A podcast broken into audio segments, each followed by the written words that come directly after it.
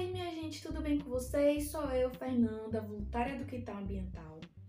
E hoje a gente vai falar sobre o que são as conferências internacionais. Primeiramente, o que são as conferências internacionais e de onde surgiram? Além disso, qual a importância final delas? Quais foram os precursores? E depois, qual é a conferência do momento? Vamos seguir essa ordem de pensamento vamos lá. O que são as conferências internacionais? Pois bem, deixa que Nanda vai explicar.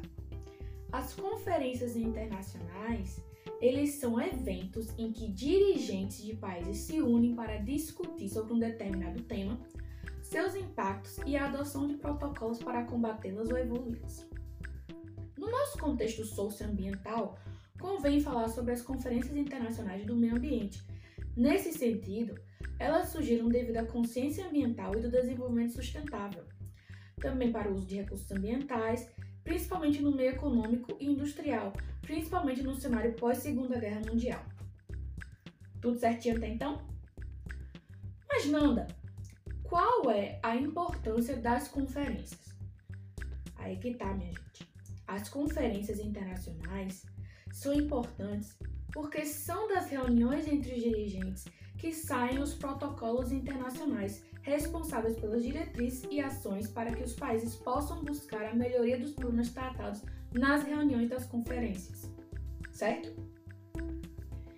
Vocês também devem estar se perguntando quais foram os precursores.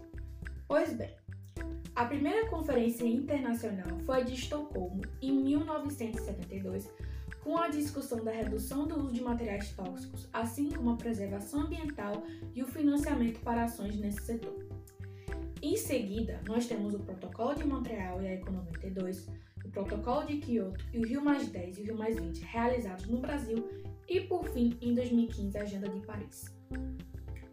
E qual que é a conferência do momento, Nanda?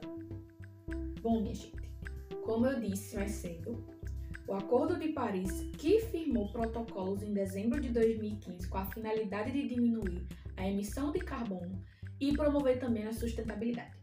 Nós temos também a Agenda 2030, que foi firmada na Assembleia Geral da Organização das Nações Unidas em 2015 também, e com seus 17 Objetivos de Desenvolvimento Sustentável com metas para a diminuição da desigualdade social, dos prejuízos ao meio ambiente e também ao desenvolvimento socioeconômico sustentável. Sobre os ODS e a Agenda 2030, vocês podem revisar com os nossos conteúdos anteriores, já que foi o que a gente tratou durante esse semestre. Eu espero que vocês tenham gostado e fiquem de olho, porque a gente promete muito conteúdo bom nesse próximo mês, beleza? Um forte abraço e até a próxima semana. Tchau, tchau.